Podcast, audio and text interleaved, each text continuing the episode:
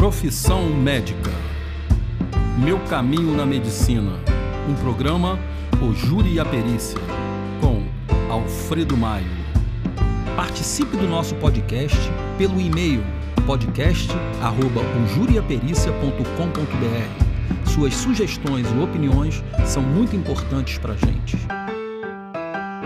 Olá, pessoal. Hoje o Júri Profissão Médica irá entrevistar a oncologista, doutora Daniele Ferreira Neves. Tudo bom, Daniele? Oi, Alfredo, tudo bem? Boa tarde, boa tarde a todos. Daniele é médica formada pela UFRJ, tem residência médica em oncologia clínica pela Unicamp. Hoje trabalha no Hospital Servidor do Estado e numa clínica privada, ambas no Rio de Janeiro. E também é membro da Sociedade Brasileira de Oncologia Clínica. Daniele, é, quando que você decidiu ser médica e como é que foi o processo de preparação para o vestibular de medicina? Bom, Alfredo, eu decidi ser médica é, lá já no terceiro ano do, do, do, ensino médio, né? Assim que não se fala mais isso. Na nossa época falava, mas era no terceiro ano, porque eu sempre achei que eu seria engenheira, como meu pai e minha irmã, que são engenheiros. Então eu sempre achei que fosse fazer engenharia, química, para ser mais exato. A tua família e fui indo. médico? Eu tenho uma tia, irmã do meu pai, médica, mas que não foi nenhuma inspiração real. Gosto muito dela, mas assim, não me inspirou por causa dela, entendeu? Eu não tinha nenhum contato com, com medicina. Né? Eu só tinha contato com engenharia, né? coisas exatas, mas eu, eu, não, eu não gostava especialmente de matemática, então eu achei que eu não ia, o negócio não ia bem. No final da faculdade, no final da faculdade, no final do ensino médio, eu comecei a realmente a gostar muito de física, química e biologia. E comecei a achar que a minha área era saúde. Falei, bom, é saúde, e pensei em fazer biologia. Eu tinha um amigo meu, um grande amigo meu de, do colégio, que optou por fazer biologia e ele estava super feliz. Eu falei, pô, é isso que eu quero então. Então fui falar, fui em casa, fui falar com meus pais. Ah, ó, eu vou, eu quero ser bióloga vou fazer biologia. Aí me lembro perfeitamente que meu pai falou assim: Ah, Dani, você quer fazer biologia especialmente ou você quer fazer alguma coisa da área de saúde? Eu não, pai, eu, eu não sei exatamente o que eu quero, não. Eu vou, eu vou para a área, eu quero alguma coisa da área de saúde e talvez seja biologia, mas não sei o que, que é. Falou, ah, então faz o seguinte, por que você não pensa em fazer medicina? Porque é uma coisa mais ampla, você é muito nova, você tem muito caminho pela tua frente faz medicina porque eu acho que vai te abrir mais campo, vai, você vai ter mais opção, e aí você não precisa resolver tudo agora. Eu falei, ah, é. Então, beleza, a partir daquele minuto eu falei, vou ser médica. E, e, comecei a, a ir nesse, nesse caminho, que não foi tão, tão fácil. Vestibular, como é que foi? Você conseguiu se preparar? Fez curso não, eu não passei. É eu não, eu não passei no, no primeiro ano que eu fiz vestibular, porque realmente eu decidi a medicina lá nos 47. E a medicina sempre foi uma carreira difícil, né? É, então não passei, fiz a, fiz a primeira, né, o primeiro ano da, do, da prova de vestibular, né, que se chamava vestibular, né, Alfredo? É, é, e, e não passei, fiquei mal, assim, falei, pô, realmente, ai, não sei, mas falei, ah, não vou desistir não, vou, vou fazer um cursinho, fiz um cursinho, é, se chamava Curso Miguel Couto, na Tijuca, morava na Tijuca, e também me lembro do professor falando assim: olha, se vocês fizerem toda essa apostila aqui, vocês vão passar para onde quer que vocês queiram. Falei, beleza, vou na desse cara. Fiz todo o raio da apostila, estudei pra caramba, fiz o cursinho Funcionou, todo né? desde o início do ano. Funcionou. Passei, né? E, e, e passei para onde eu queria, que era, que era o FRJ. Então, deu certo. É, o professor não... falou a verdade. na hora que você entrou, quando chegou o resultado, você. São, são dois processos, né? Aquele quando a gente vê que a gente está ali dentro, e o segundo quando a gente entra na faculdade. Como Sim. é que foi viver essa realidade para você? E qual foi o primeiro desafio que você encontrou enquanto estudante de medicina? É, eu, eu nem acreditei quando eu passei, né? Porque foi esse amigo meu da biologia que foi lá para minha casa. Na verdade, ele foi lá para tal da folha dirigida, lembra, Alfredo? Lembro, é, lembro. Para ver o para ver o resultado mais rápido, né? E, e o, a, exatamente a, a nota de corte do primeiro para o segundo semestre era a minha. Então eu fui na primeira chamada a última nota de entrar para o primeiro semestre. E aí eu me lembro dele falando: Dani, é você, é você que entrou, essa daqui é você, você conseguiu. Eu falei, ah! então foi ele que veio me trazer essa, essa notícia, assim. Você vê que eu, eu tava, não tava assim super animada, né, em, em, ver, em ver o resultado e ficar correndo atrás, né, porque eu realmente estava ali com muita, muita emoção rolando. Então, assim, inicialmente eu não acreditei e eu não sabia o que vinha realmente pela frente, né? O Fredo, a gente realmente é muito novo, né? Quando entra na faculdade, é, é, é, tão difícil escolher a carreira, assim. Ainda bem que eu acertei na carreira, mas, assim, é muito fácil errar, né? É muito fácil errar e, assim, isso não é nenhum desmérito, né? Eu acho que a gente tem que ser ser feliz, né? Seja lá o que for, né? É um mas... processo de aprendizado contínuo, né? Da gente sim, com a gente mesmo, mas sim, sim. faz parte. E quando a gente entrou na faculdade, assim, a, a, a primeira, os primeiros anos da faculdade de medicina é uma faculdade longa. É, sei lá, os primeiros três anos, é, a gente não lidou com gente, né? A gente não lida com gente. A gente fica querendo, ansioso para chegar no internato, né? Para conseguir ver um pacientezinho, mas a gente não lidou com gente. Então, assim, não era exatamente. É, é, é bem diferente o início da faculdade do que ela, do que ela realmente representa para um médico, né? A, a parte básica é muito, muito longe do que a gente vai ver depois no, no, no internato. É, mas, mas assim, Dani, eu... isso, isso aí, eu, eu, eu acredito que isso aí vai mudar. Porque a parte básica, ela faz muita parte do nosso dia a dia, né? enquanto profissional médico. Pois é, parece que é tão diferente e não é. é, né? Mas as coisas ficam tão separadas, né? Eu não sei que Exatamente. sujeito é realmente aquele que que a gente fez, né? Eu espero que mude também, porque não parece que a gente vai, vai ver isso depois e a gente realmente se esbarra com umas coisas básicas que, pô, caramba, eu, aprendi isso lá atrás, né? Você fazendo na prática, você entrando, eu sou muito a favor disso, estou tá? dando até uma opinião minha aqui, não sei se nem se eu podia dar, mas eu vou dar.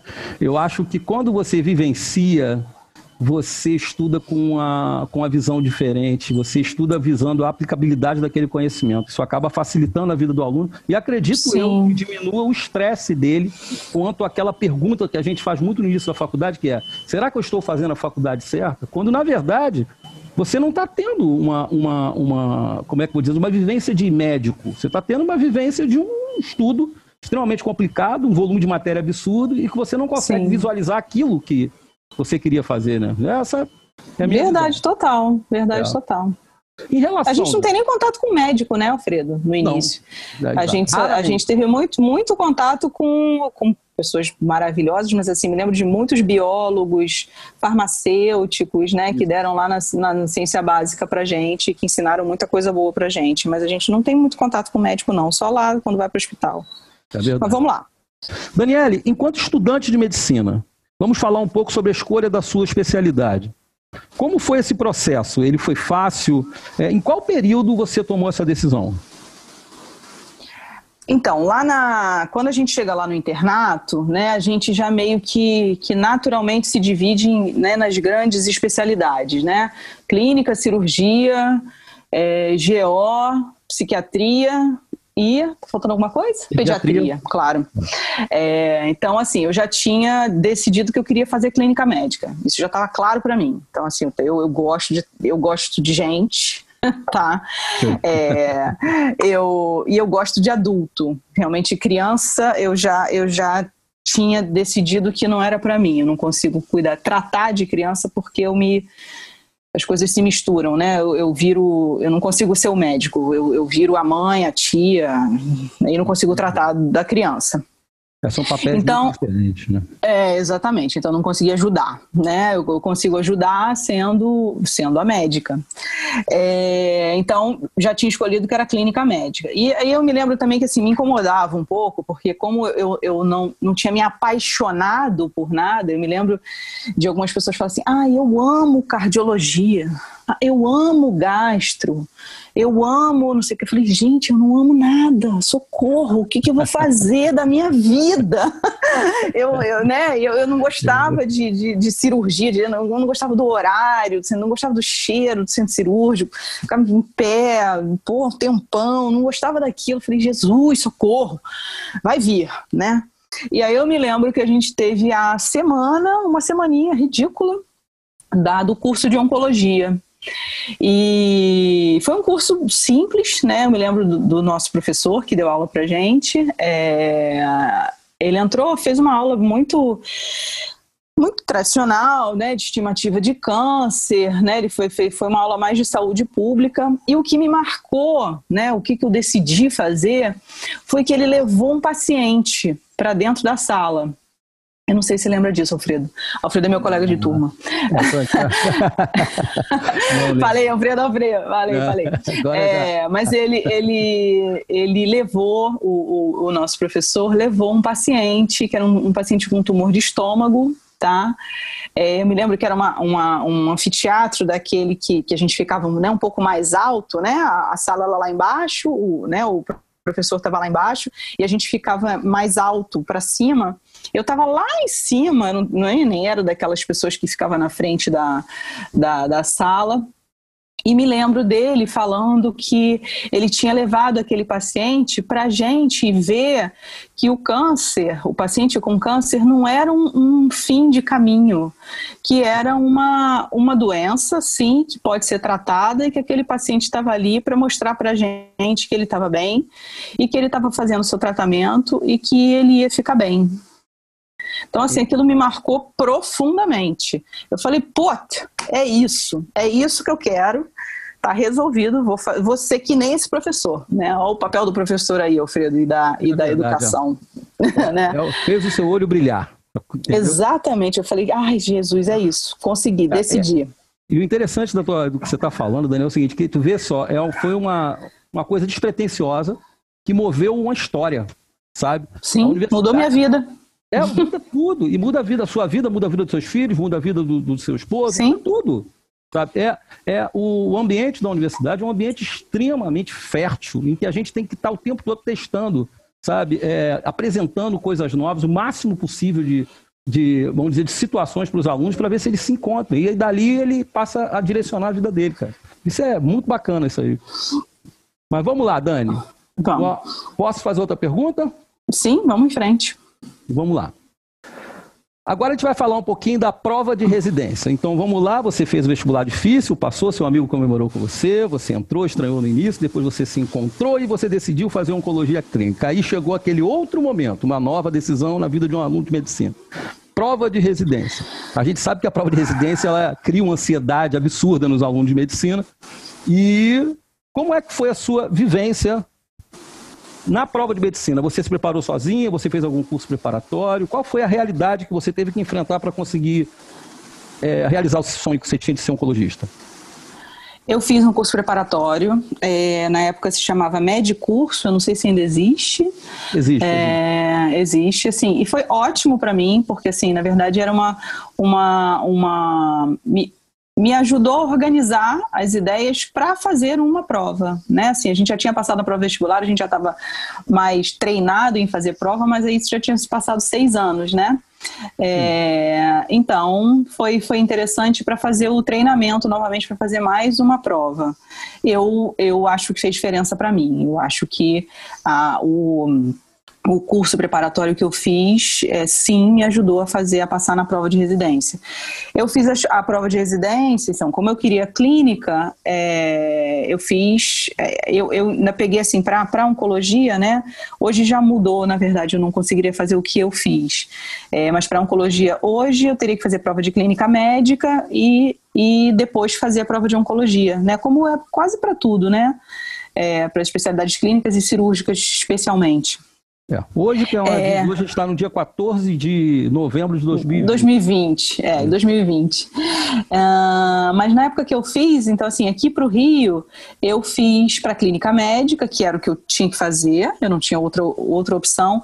Mas para São Paulo, para a Unicamp, eu pude fazer a prova direto para oncologia na qual eu fiz então um ano de clínica médica, mas só numa prova, e dois anos de oncologia clínica. Então, eu fiz a prova direto. Hoje, realmente não é mais possível fazer isso.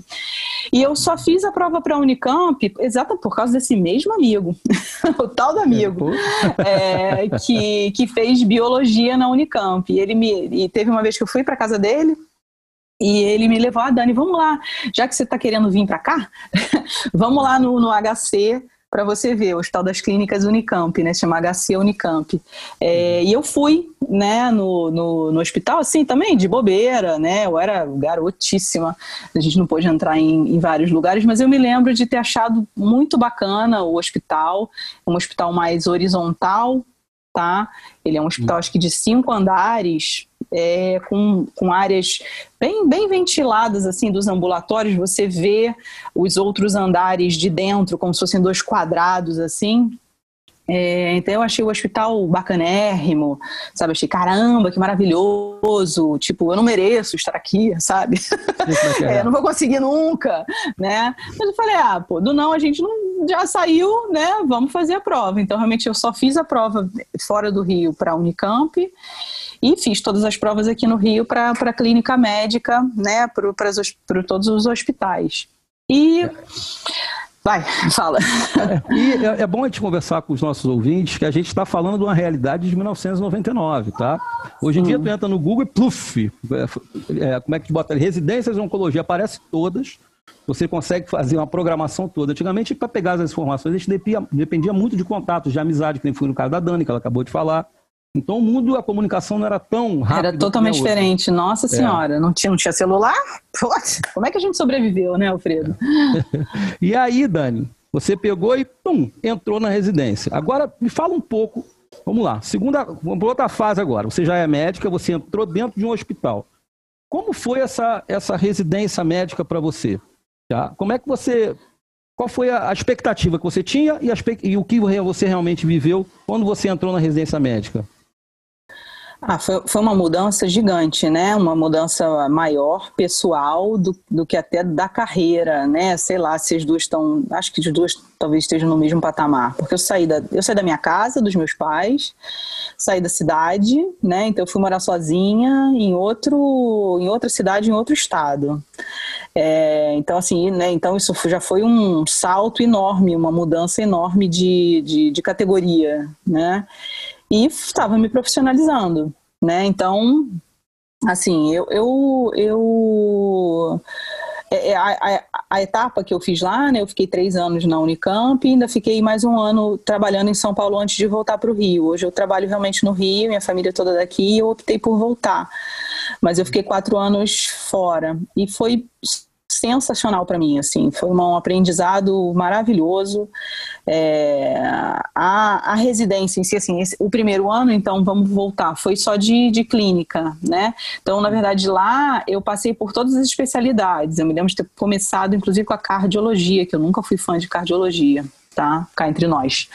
É, e aí eu me lembro como foi a primeira rodada, putz, eles tinham a, a toda segunda-feira fazia-se o round às sete horas da manhã. Eu falei, meu Deus do céu, né?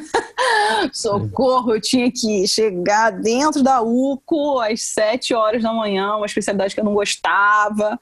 Mas, assim, mesmo o que eu não gostava, eu adorei, né? Assim, as pessoas foram muito, foram muito bacanas. É uma estrutura muito boa da, do HC, da Unicamp, assim, ele não tem a, a, fama à toa. É um hospital muito bom, assim, eu, como eu saí do Rio e fui para São Paulo, tá, assim, não, não me entenda mal, mas assim, eu notei uma diferença muito grande entre, entre os dois entre os dois lugares, assim, pare, assim, onde eu fiz a residência na, no HC, tinham, tinham processos mais organizados do que eu vivi durante a minha faculdade. Hum. Então, assim, eu achei muito bacana, assim, eu, eu vi, eu realmente tive uma outra visão, né, sabe quando você, né, você vai, você vai para a janela do lado para olhar, eu acho que é legal você, você passar por, por lugares diferentes, exatamente para você ver isso, não é para ver um melhor do que o outro, é para você ver as diferenças, né, se ser estimulado de outras maneiras, então isso é super, super útil, super bacana para a gente entender, né, abrir, abrir o, a visão do mundo. É, isso é interessante porque a gente lida com gente, né? E quanto mais a gente se envolve, se envolve enquanto gente, a gente consegue chegar mais aos nossos pacientes. E uma coisa que, que eu queria te perguntar aqui, que é o seguinte: você escolheu oncologia, tá? A oncologia ela está um pouco atrelada no inconsciente coletivo à, à morte, entendeu? Então, durante a residência de oncologia, como é que foi a tua relação, tá? É, entre a, a, a tua ideia que você encararia na, durante a, a, universidade, e você até acabou de falar que aquele seu professor ele tirou esse, esse vínculo do doente de câncer com a morte, e você vivenciar isso, tá? Você só dava notícias ruins no início? Como é que foi isso? Então, talvez realmente naquele momento que eu vi o professor falando, né, que o câncer não é um ponto final, eu acho que eu levei isso para minha vida inteira e até hoje, Alfredo. É, eu realmente não enxergo e não é. O câncer não é um ponto final. O câncer é uma vírgula, sabe? É uma doença é, muito traumatizante, sim, mas ela pode ser extremamente rica para o paciente e para a família dele. É, então, não, eu não, eu não lido só com notícias ruins, né? Eu as dou, sim, tá? É, e, e, e, muitas vezes é, é sofrido para o paciente e para mim, né? Porque eu sou um ser humano. Mas, assim, a minha, eu sempre me coloco na posição de ferramenta para melhorar uma situação. Eu, eu, eu nunca me coloco como uma, uma, um fim, entendeu? Eu sou um caminho. Então, eu realmente uhum. sempre tento é, ajudar o paciente em, em, qualquer etapa, né? A, a, paciente que tem, né, vamos botar assim, entre aspas, o mais café com leite, uma paciente que faz um diagnóstico de um câncer, um câncer de mama in situ, né, que nem é um câncer de mama é, invasivo, mas que a paciente caramba, cai o mundo, né? E ela vai precisar é, digerir aquilo para que aquilo se transforme em coisas boas ou, ou infelizmente, em coisas ruins para ela. Mas é um tumor, entre aspas, nem, nem tumor, é uma coisa ainda pré-tumoral e aquilo já cai o castelo, entre aspas, da pessoa, né? Uhum. E eu lido com esta pessoa e lido também com a paciente que chega num, com uma doença já metastática, em outro patamar de doença, com dor, com necessidades muito, muito diferentes e que não, doutora, vamos lá, vamos tentar. Eu quero sim, eu quero tentar, vai melhorar, entendeu? Então são, são as, as pessoas são muito maravilhosas, né? Assim, e eu tento me colocar sempre como instrumento de melhora, né? Seja melhora da vida com tempo, seja melhora de qualidade de vida, seja melhorar uma relação em família, que assim a doença, seja lá qual for, é, só coloca mais um holofote em problemas que já existem, né? Não é o câncer que faz acabar uma família, né? Sim. O câncer ele só ele coloca um holofote nos problemas que vão precisar ser resolvidos de uma maneira ou de outra, né? Então assim, as pessoas que conseguem ter essa visão também da sua própria doença, de entender uma doença, seja também ela qual for, não é o câncer só que eu estou falando não, mas de uma de uma oportunidade de, de melhora, sabe? Eu acho que a gente é, sim, de recomeço, sabe? Eu acho que no, o, o, o, câncer, como ele é muito estigmatizante, as pessoas realmente prestam atenção nisso. Ah, agora vai ser diferente, eu quero mudar e tal, assim, é uma, é uma forma, e eu tento pegar isso, sim, das pessoas. Então, olha só, vamos fazer um projeto, ah, eu quero terminar minha, minha faculdade, porque eu tenho, né, pacientes jovens que, que terminam a faculdade, então, não, eu quero ver, quero estar tá, tá, tá bem na festa de 15 anos da minha filha, ah, eu quero estar tá com cabelo na festa do, do meu sobrinho, entendeu? Os desejos, né, são, eu acho que a gente precisa de planos, né? Os desejos e os planos têm que continuar sendo colocados na, na, na, na prancheta da nossa vida. É uma vírgula, né? Nem você falou, Exato. você muda essa frase.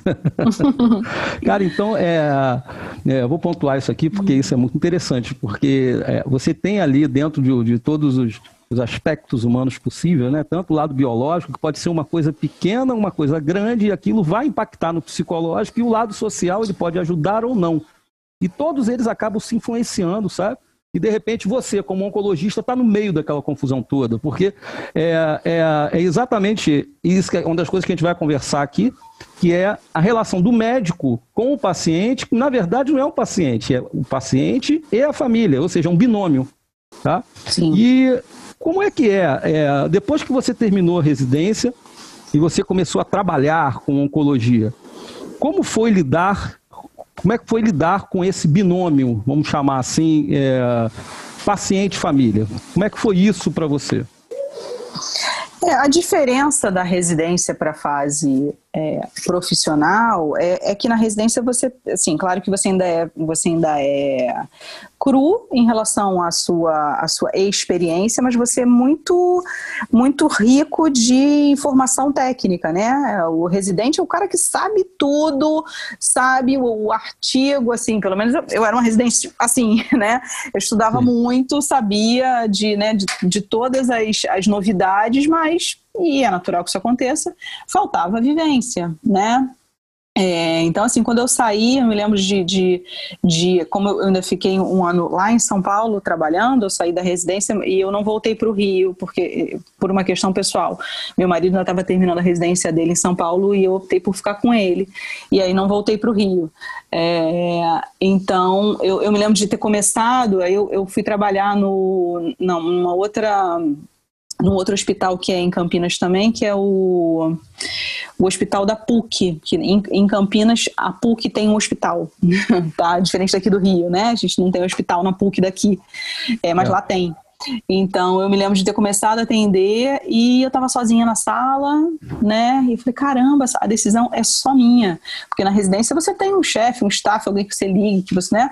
Sim, tudo bem que lá eu também tinha alguém a quem recorrer, mas a caneta era minha, né? Isso. Então, eu falei, Exatamente, eu falei, caramba, meu Deus, me ajuda a acertar sempre, né? Uhum. né? Que eu realmente eu seja um, um, uma, um elemento de, de ajuda para as pessoas, que eu não que eu não erre nunca, né? O que é impossível, mas a gente, a gente, o que a gente deseja é não errar com ninguém, né? Não faltar com a, né, com imperícia, imprudência e o que mais? Eu lembro, tem mais uma.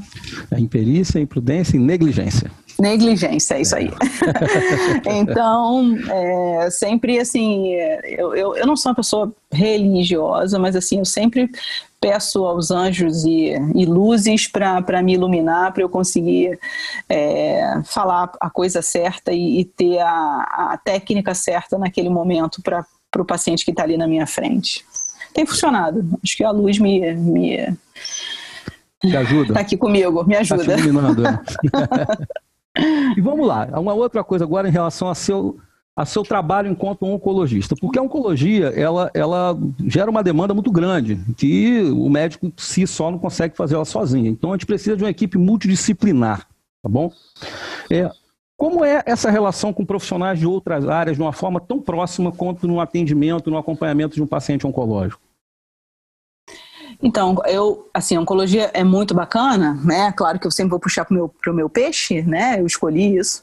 É, porque, assim, ela, ela é multi em, em, vários sentidos. Seja no sentido médico, então eu lido com muitos outros médicos de outras especialidades. Eu lido com cirurgião, lido com radioterapeuta, eu lido com patologista, lido até com cada patologia clínica, eu lido com radiologista, eu preciso da imagem para discutir um caso. Eu lido com um colega, com um colega mais velho. Poxa, você já viu esse caso? Você já usou essa droga? Você já fez isso. Então, assim, eu lido com muita, muitas, muitas especialidades dentro dos médicos. Muitas interfaces. E também, né? e também é, com uma equipe muito grande de, de multidisciplinaridade sem ser médico. Enfermeira, que é importantíssima para oncologia, tá? É, a equipe de psicologia, de nutrição e de farmácia. Então, essas, essa interface também com a equipe multidisciplinar é extremamente importante para a oncologia. Assim, eu, eu, eu, juro que eu não sei, né, como eu tenho esse viés de, de oncologia tá comigo há 20 anos, é, eu não sei se ela é tão importante assim para outras especialidades, mas para oncologia é primordial. Então, assim muitas vezes é assim o paciente fala coisas para o médico que eventualmente é, é, é, o contrário, não fala coisas para o médico, mas fala para a enfermeira, porque está no salão de quimioterapia, porque está sentadinho, está no né. Às vezes os pacientes sentem um certo medo do médico, né? Isso. É, ou acha que não, ou esquece das coisas, está nervoso, esquece das coisas, e aí só vai lembrar disso com, ah, sentei na cadeira da, da para fazer a quimioterapia e lembrei e perguntei para a enfermeira. Então, assim, a gente tem que estar tá muito azeitado a equipe e saber o que, que cada um fala. Assim, interessante porque quando a gente monta a equipe, né, e que é um aprendizado para toda a equipe, é, inicialmente a gente fica assim, poxa, mas será, assim, a enfermeira, né? Pô, Dani, você não orientou esse paciente, você não deu um, um pedido de exame? Eu falei, cara, você tem certeza que eu não dei? Vamos lá.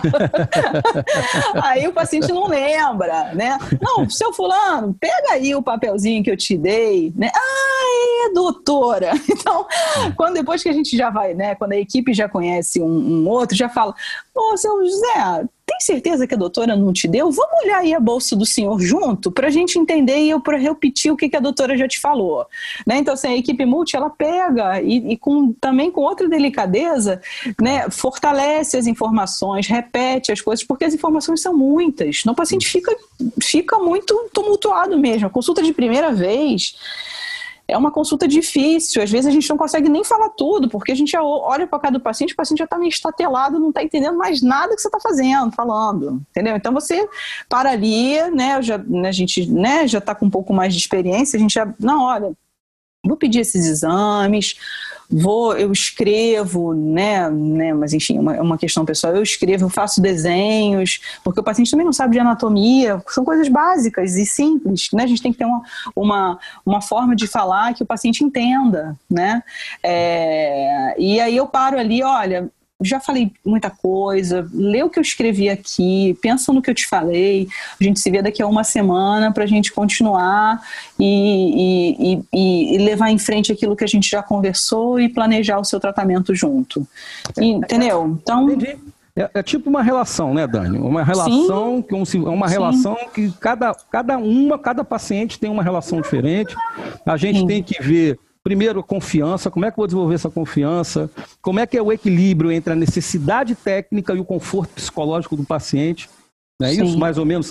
Notícias boas e notícias ruins. E só Sim. o tempo que vai fazer a confiança aparecer e a relação deve se tornar um pouco mais tranquila. Tá? E aquela pergunta tradicional, que é a famosa bola de cristal. Quanto tempo eu tenho de vida? Isso é comum acontecer, não?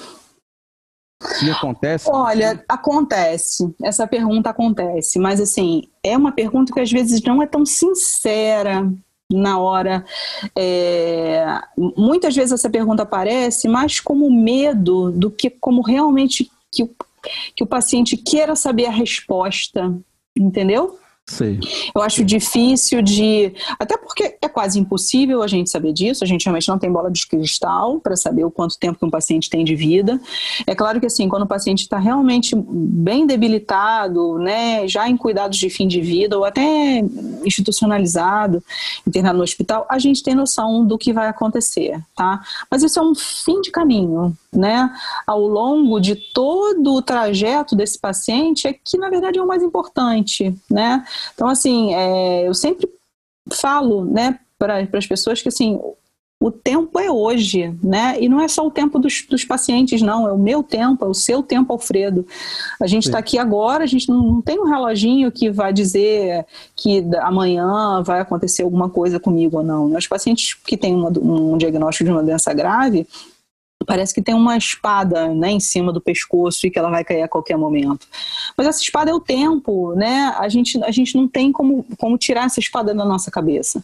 Então a gente precisa viver o nosso hoje o melhor possível, né? Não deixar coisas para resolver depois e planos que, não, que a gente sabe que não vão acontecer. Eu acho que a gente tem que ser feliz agora e, sabe, ter boas decisões para que o nosso futuro breve seja confortável e feliz. Esse negócio de ficar fazendo muito plano no futuro, lá daqui a 50 anos, daqui a 20, 30, porra, sei lá o que vai acontecer, né? É verdade. E é uma pergunta que deve deixar uh, você numa saia justa, absurda. É complicado, porque é uma pergunta que vai criar uma repercussão. O entendimento dessa pergunta pode não ser aquilo que você quis passar. Você passa aí por, por, por situações complexas, é, é, bem difícil, sei lá. Sim, mas, mas também é uma questão de experiência, Alfredo, assim, é. É, é vivência, né? Claro que quando eu era mais nova, eu ficava muito ansiosa. em posição ansiosa e começava, né, quase que a suar, a pessoa percebe, né? Então assim, e também não é isso que o paciente precisa de mim, né? O paciente, o que o paciente precisa é, o, é o que eu quero dar, né? É é clareza, é confiança, é leveza, é carinho, é técnica, Isso. entendeu? Passar para ele o que há de melhor, né? De que mais que vai confortá-lo e levar um, um, a um resultado melhor daquela interação entre o médico sim, e sim. o paciente. Falando você perguntou da família, você perguntou da família, vamos voltar, é. né? É, é, é, raro o paciente estar sozinho, raríssimo. Realmente a gente, a gente lida com o binômio paciente-família, né? Sim. E é, a família, ou enfim, um amigo, geralmente é a família que está envolvida, né? É extremamente importante para uma doença grave, extremamente, assim. Eu acho que, assim, realmente a gente sem uma pessoa que nos apoia, uma rede de apoio, é, as coisas ficam muito difíceis ou quase que insustentáveis. Então, é, é muito importante também a família ter a confiança no oncologista, né? É, o oncologista, assim, é um médico que tem geralmente relacionamentos long, longevos com os seus pacientes, né? Então, assim, eu tenho pacientes que eu, que eu atendo desde o início. Eu entrei nos servidores há 13 anos, tá? É, e eu tenho paciente desde o início, sabe? É, no outro dia eu estava falando com ele, seu Isaías, eu me lembro dele aqui, um que eu lembrei agora, né? E ele já tá um velhinho, ele tem 80 e muito, um paciente com câncer de próstata, que está em acompanhamento, tá? Já fiz um Sim. monte de manobra e tal, ele agora está descansando. Tá sem, descansando no sentido de eu não estar tá fazendo tratamento nenhum nele, é, tá entre tratamentos. Sim. Aí eu, ele já tá começando a ficar com, com uma demência senil, mas eu, eu perguntei para ele: Poxa, a gente se conhece um tempão já, né? É, doutora, já tem uns mais de 10 anos. Eu falei: É, tem 13 anos que eu já tô lá nos no servidores. É, doutora, pois é, sabe? Então, assim, os oncologistas, cada um vai ter uma historinha para contar de um paciente muito antigo e muito querido. Então, assim, nossa especialidade é uma especialidade de. Não é uma especialidade que roda demais tá? A gente uhum. tem pacientes que a gente, eu lembro o nome das pessoas, sabe? Eu sei das histórias. Então, e os pacientes ficam, sabe? Aquele paciente que lembra de você no final do ano, né? Que tem maior carinho, assim, a, a relação do médico com do médico oncologista com seu paciente é muito é muito gostosa, assim. É, acho que a, a, a minha escolha foi muito especial porque eu realmente gosto muito dessa relação que eu tenho com os pacientes. Ou seja, existem vínculos sinceros, emocionais, sociais que se desenvolvem ao longo do tempo. Porque é impossível a gente, é ser humano, lidar com uma pessoa que você cuida. Entendeu? O cuidar tem muito a ver com a palavra família, né? Você cuida dessa pessoa há 10 anos, tu vai criar um vínculo. Por, por mais que, absurdo que às vezes algumas pessoas acham que isso seja absurdo, que você não deve criar. Sei lá. Ah, Mas vamos lá. A gente falando agora dessa relação do paciente. Então, agora vamos um pouco voltar para o mundo do, do, nosso paciente. Nosso paciente descobriu que estava com a doença, com a tal da doença, que tem gente que nem fala, né? A tal da doença. Tem, tem. É. E essa tal da doença, ele vai procurar um atendimento. Tá? Aí eu pergunto para você que trabalha tanto no setor público quanto no setor privado. Existe uma grande diferença entre o setor de oncologia público e o setor de oncologia privado? Eu queria que você dividisse essa resposta em dois momentos. O primeiro momento seria o momento do paciente. Ele procurar o atendimento, ele ficou doente, causa um problema na família, a família quer tratamento. Primeiro momento é esse, o paciente que vai para o setor público e para o privado. E o segundo é o tratamento em si. Tá? O cara conseguiu entrar. Como é que funciona isso, Daniel? É, sim, o grande problema da oncologia é acesso desse paciente a, a, a mim, a especialidade do oncologista. O paciente demora no, no SUS, ele demora muito para chegar em mim tá? Isso é angustiante, porque assim, eu, eu pego pacientes que tenham, que esperaram na fila por muito tempo, porque assim, tudo demora, né? Porque assim, o paciente precisa ir no posto de saúde, aí precisa ser atendido no posto. Depois do posto, se, se ele for atendido, né, que o acesso à saúde básica aqui no Rio de Janeiro não é boa, infelizmente. Então ele demora a ser atendido. São raros os, os, as clínicas da família que são né, boas. Então o cara precisa ser atendido. Aí, de ser atendido, ele precisa fazer geralmente algum exame. Até ele conseguir fazer o exame e retornar nesse médico, então, facilmente uns dois meses. Se precisar fazer um, algum exame mais, uma endoscopia, por exemplo, ou uma colonoscopia, pô, às vezes o paciente demora quatro meses para ter aquilo. Então, se vê os tempos que vão se somando, né, desse paciente ter um diagnóstico, dele ter uma suspeita até ele conseguir ter um diagnóstico e do diagnóstico ele conseguir chegar na atenção terciária, né? Porque o paciente oncológico é um paciente de nível de atendimento terciário, que a gente chama, que é um atendimento super especializado, porque ele precisa de várias especialidades clínicas e cirúrgicas para ser efetivamente bem tratado. Então ele vai ter que ser, ele vai ter que é, ser transferido da assistência básica para assistência terciária. Então, ele tem que ser encaminhado para um outro hospital, que às vezes é longe a beça da casa dele, não tem em todos os lugares do Rio de Janeiro, falando de Rio de Janeiro, tá? Porque, assim, nos, em outros lugares do, do Brasil, é, é, é, o caminho é muito parecido, mas os tempos podem ser diferentes. É, então, o, essa é a maior diferença que eu vejo do, do atendimento do, na, na, clínica privada e do paciente SUS. Isso, isso aperta o coração. Mas, pelo contrário, o paciente que chega em mim, tá? É, o, a gente é, existem sim drogas que, que, que não estão na grade do SUS, que são drogas mais jovens, né, e que, que ainda não têm a disponibilidade do SUS, mas não são essas drogas a, a maioria tá? E não são e geralmente não, não é uma droga que não está no rol do SUS que faça uma real diferença para o paciente. Estou sendo genérica na, na, resposta, porque assim, em oncologia clínica, tá? Pode ser diferente na hematologia, por exemplo, mas na oncologia tem uma gama enorme de drogas que a gente tem disponível, com boa tecnologia, com acesso com, com o paciente. Assim, o meu hospital é um hospital muito bem organizado em relação à oncologia clínica. É, não falta medicamento, tá? Eu, eu, tenho tudo na minha mão, eu consigo. Claro que não é, não é super fácil, né, Alfredo? A gente está no, no, SUS, né? A gente às vezes tem que matar um leãozinho, mas Sim. eu consigo Entendeu? Às vezes ah, demora um pouco mais para fazer um exame de imagem, o paciente se vira também, mas o paciente tem um muito bom tratamento oncológico na rede SUS no Rio de Janeiro. Quando ele cons... O problema é realmente ele chegar, a dificuldade é ele chegar até o serviço de oncologia. Entendi. Ou seja, o acesso, né? Sim. Mas o tratamento, existe uma diferença e tal, mas nada que tenha uma influência muito grande. O problema é chegar Sim. dentro do hospital. Aí a pergunta Exatamente. que eu vou te fazer é uma pergunta um pouco pessoal, você responde se você quiser, Dani. É, onde você se sente mais realizada? No setor público ou no setor privado? Então, depende da, da situação, né? Assim, realmente me, me angustia um paciente que chega em mim já esperando na fila há seis meses a um ano e eu tenho um, objetivo de tratamento diferente para esse paciente. Esse paciente poderia ser um paciente curável e no meio da fila ele se transforma num paciente metastático. Então, assim, isso é bem angustiante no, no SUS na hora de que chega um paciente assim. A gente vê os exames dele ao longo do tempo, então isso angustia.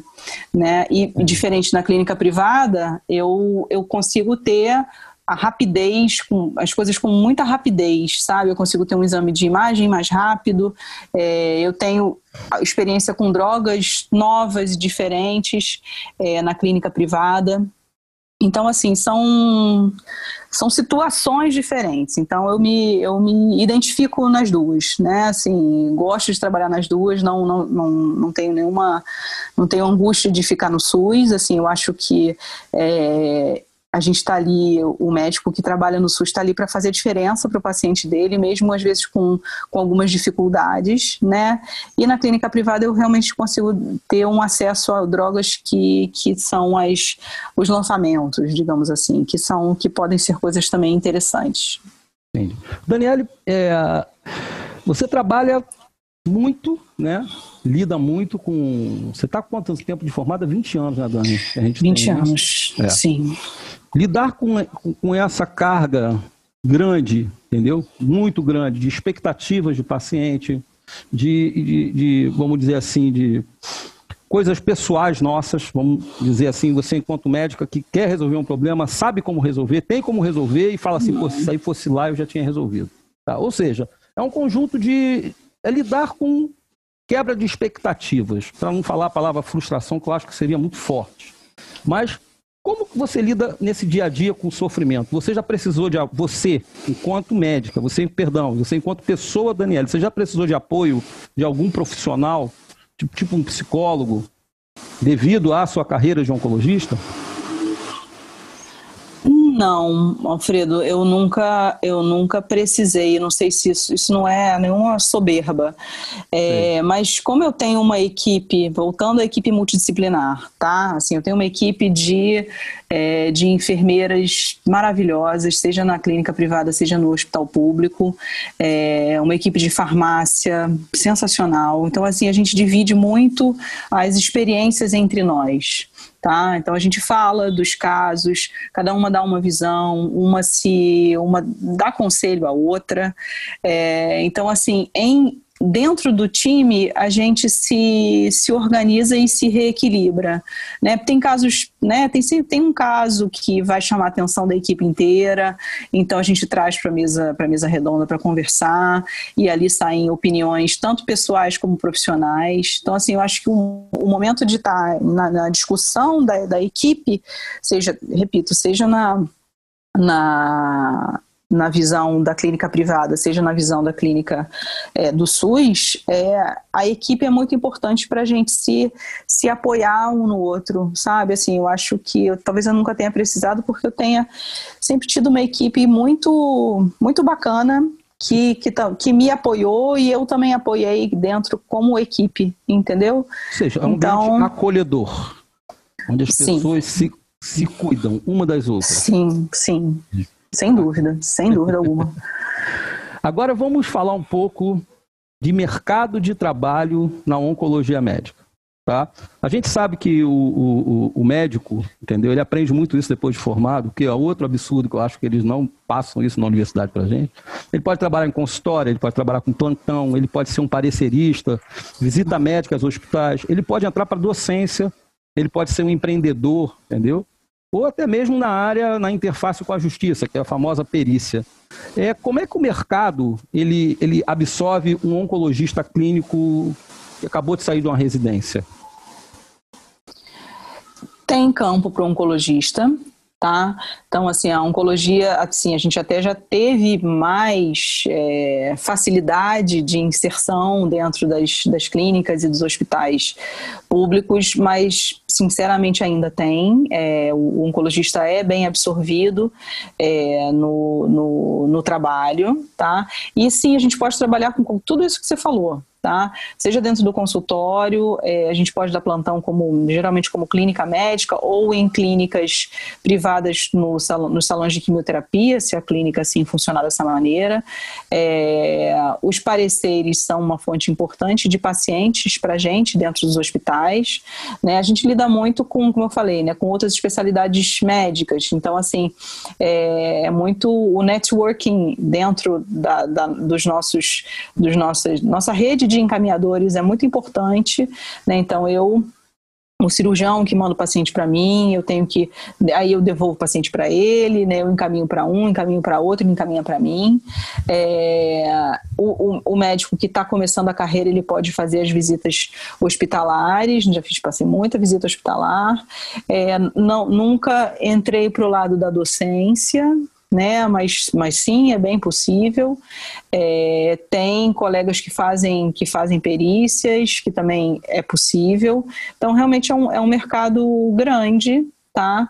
E que uh, absorve o, o profissional que entra no mercado.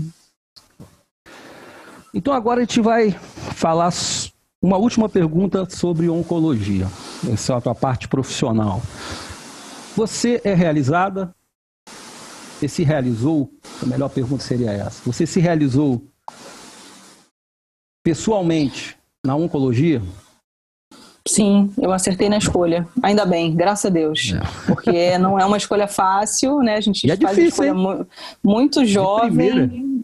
É. Exatamente, exatamente. Poderia ter né, acertado na, na segunda ou na terceira, que é. não seria nenhum problema, mas acertei na primeira e sim, estou muito feliz com a minha escolha. Assim, gosto de trabalhar no, no tanto na, na, no serviço privado como no público, numa boa.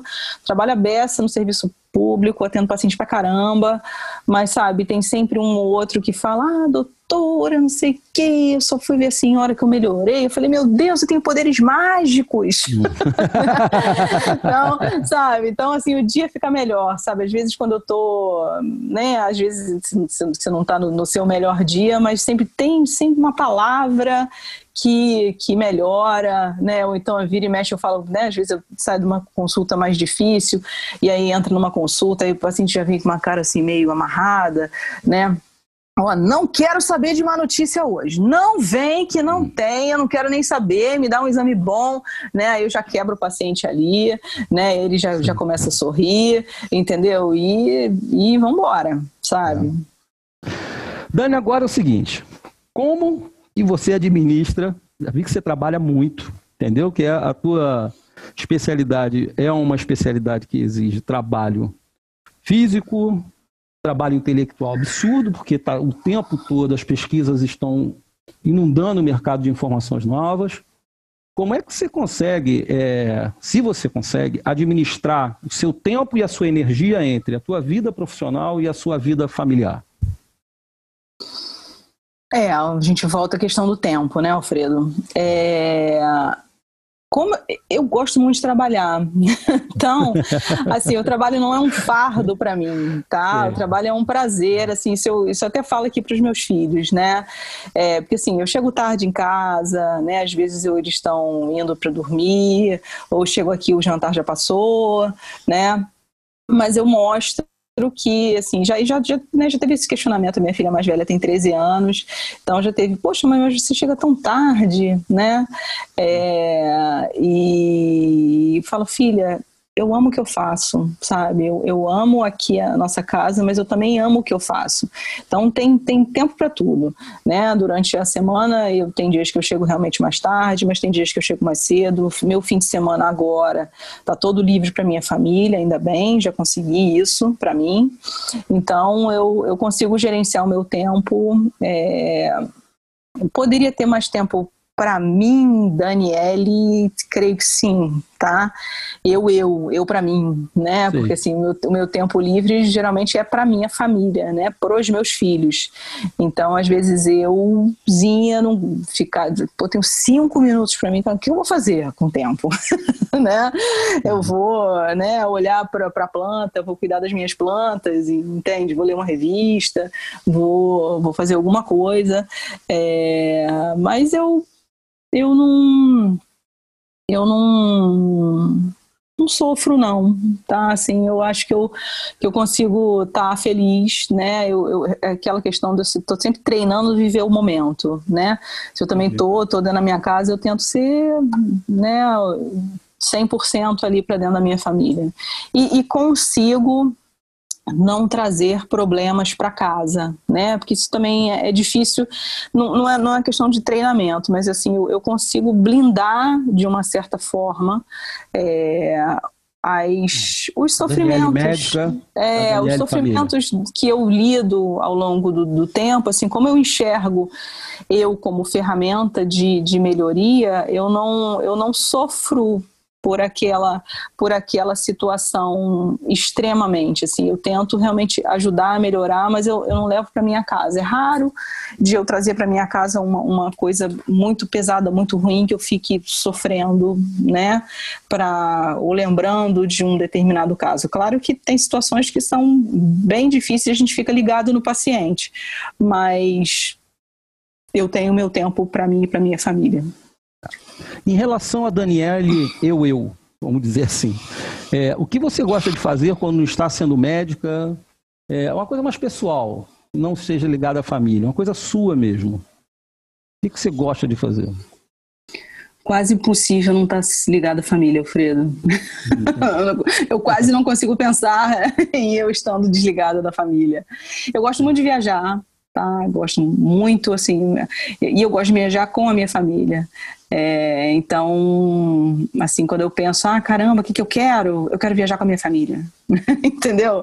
Então, eu quero estar do lado, eu quero, eu quero conseguir, sei lá, jogar um jogo de, de videogame com meu filho, né? Queria, ah, mãe, vem jogar comigo, entendeu? Então, eu, eu realmente não, eu não, eu não consigo me pensar longe da minha família por mais que às vezes é, eu canse, né? Cansa um pouco porque realmente eu não, eu não. Mas meus filhos ainda não são tão, tão, tão, tão grandes, então é, eles é, é, ainda tenho muita dedicação para eles. Né? Talvez quando eles. Né? 10 e 13. 10 anos o menino e 13 anos a menina. Daniele, para a gente partir para o encerramento da nossa, do nosso podcast, eu vou te fazer uma pergunta. O que, que você. Uma pergunta não. Vou pedir para que você oriente os nossos ouvintes. O que, que você gostaria de dizer aos nossos ouvintes quanto à carreira que você escolheu? Primeiro a medicina e depois a oncologia. O que você diria para ele? É que não dá para saber de tudo quando vocês estão fazendo a escolha, né? Da, seja da, da, da, da, faculdade, seja da especialidade. Eu acho que vocês não devem ter medo de errar. Eu acho que vocês têm que experimentar as coisas, têm que ter informação, tentem ter o máximo de informação possível de como vai ser a vida depois, mas mesmo assim a gente não tem é, receitinha de bolo para a vida, né? É, a gente faz o nosso caminho, torce para fazer escolhas boas, né? Reza por luz para que o seu caminho seja iluminado, para você ser feliz, porque assim o que você precisa ser é feliz. Então, não é a opinião do fulano, do ciclano, do beltrano que, que realmente importa, é a sua, é como você se sente bem, é como você vai fazer aquilo bem, porque a gente faz fácil o que a gente faz bem, né? Então, tenta achar, né? é, tenta achar a sua habilidade, a sua, sua facilidade de, de, se a gente tem um dom, cada um tem um dom, sabe? Então tenta achar ele, né? No, e não, não se frustre se você ainda não achou, porque você vai achar, cada um tem uma, uma caixinha aí. E se não acertar de primeira, vai acertar de segunda ou de terceira. E seja feliz. Não, não tenha vergonha de ser feliz, de tentar e vai dar certo. Um dia dá. É. Buscar o autoconhecimento. Seria mais ou menos isso. Isso aí. processo de tentativas. Daniele, muito obrigado por ter compartilhado aí a sua história recente com a gente. É, a Daniele, para vocês eu posso falar, a Daniele estudou comigo, ela fez faculdade comigo de medicina na UFRJ, nós somos amigos. E queria agradecer e saber se teremos uma outra oportunidade, quem sabe, para um, um novo podcast.